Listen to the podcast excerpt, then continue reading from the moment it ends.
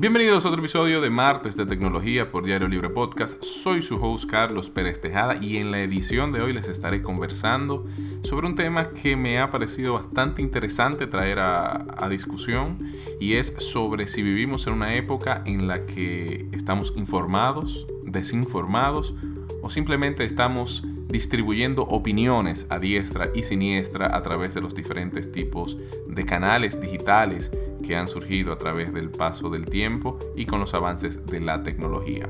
Aquí les explico de qué se trata, así que check it out.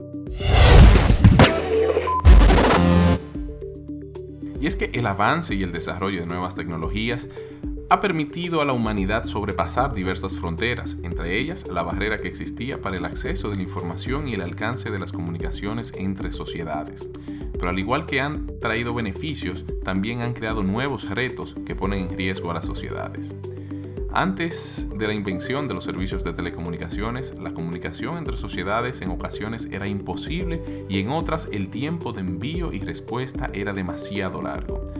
Pero con cada nuevo desarrollo de las tecnologías de la información y la comunicación, estos problemas fueron desapareciendo.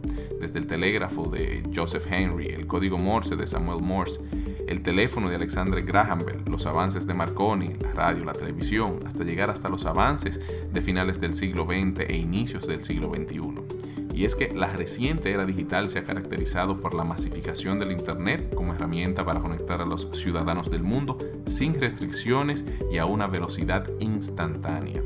Gracias a la proliferación del Internet, el desarrollo de computadores, el de portátiles, los teléfonos inteligentes y de plataformas digitales, la información que en inicios estaba a la disposición de unos pocos ahora está al alcance de miles de millones de personas. Esta característica ha servido para que bautizaran los tiempos actuales como la era de la información. Sin embargo, al igual que, los ciudadanos del mundo han accedido a, herramientas que les permiten consumir información, también le han dado la oportunidad y el poder para que sus ideas sean escuchadas y leídas por millones de personas. Un tweet, un video en Instagram, un artículo en un portal web son excelentes ejemplos del alcance que tiene la comunicación en pleno 2021. De cierta manera, la web y las plataformas sociales han democratizado la distribución de información, que antes solo estaba en manos de grupos empresariales de comunicación. En la actual era de la información, cualquiera puede comunicar y tener un alcance y un impacto sin fronteras y sin precedentes. Pero con todos estos avances tecnológicos y la eliminación de las barreras para la comunicación global, también surgió un nuevo enemigo, la desinformación. De igual forma que la humanidad tiene acceso a la mayor cantidad de información en su historia, así también tiene acceso al mayor número de informaciones falsas.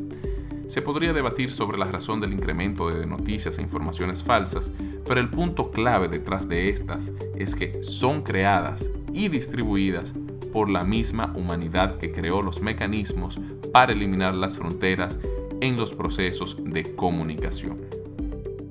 La desinformación y distribución de noticias falsas se han convertido en uno de los principales problemas para los medios de comunicación tradicionales y para las mismas plataformas sociales. De hecho, Mike Zuckerberg, CEO y cofundador de Facebook Inc. y de todas las plataformas que se encuentran bajo la sombrilla de Facebook, y Jack Dorsey, quien es el CEO de Twitter, han dicho en múltiples ocasiones y han reiterado los esfuerzos y los recursos que invierten estas plataformas para batallar contra este mal en cada una de sus eh, esferas sociales. De hecho, los medios de comunicación, este periódico en sí, tiene cada día que luchar por informaciones que se crean con la imagen del periódico para hacer creer que una noticia es verdadera y válida cuando no lo es.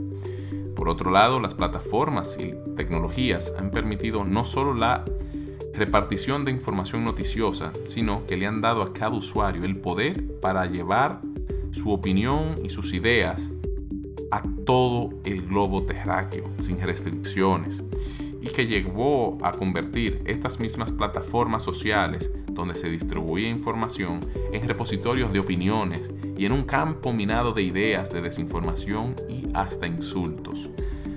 La maravilla de la web es que es descentralizada aunque algunas naciones pueden y han tomado acciones para restringir de cierta manera eh, la libertad de la que gozan los usuarios, el espacio digital es el mejor ejemplo de aquello a lo que la humanidad ha llamado libertad de expresión. Los problemas de desinformación y el posicionamiento de ideas personales que buscan hacer daño, cancelar al prójimo, con lo que es el, llamado cancel culture, y el no respetar los mismos derechos que le permiten emitir su opinión a otros, se ha convertido en una pandemia en la que la vacuna no es más que el entendimiento entre todos. A pesar de que se han debatido algunas ideas de cómo darle solución a cada uno de estos temas, la realidad es que coartar la libertad de expresión es una idea absurda y rompería eh, con los avances y la naturaleza comunicativa del ser humano como tal. Los usuarios de estas plataformas tienen el derecho, sí, de expresar sus ideas libremente, pero también tienen el derecho y la opción de elegir qué contenido consumir, a quién leer, qué videos y fotos ver. Tal como expresa Álvaro Nadal, quien es ingeniero de telecomunicaciones, el derecho a la libertad de expresión no nos confiere el derecho a ser escuchados.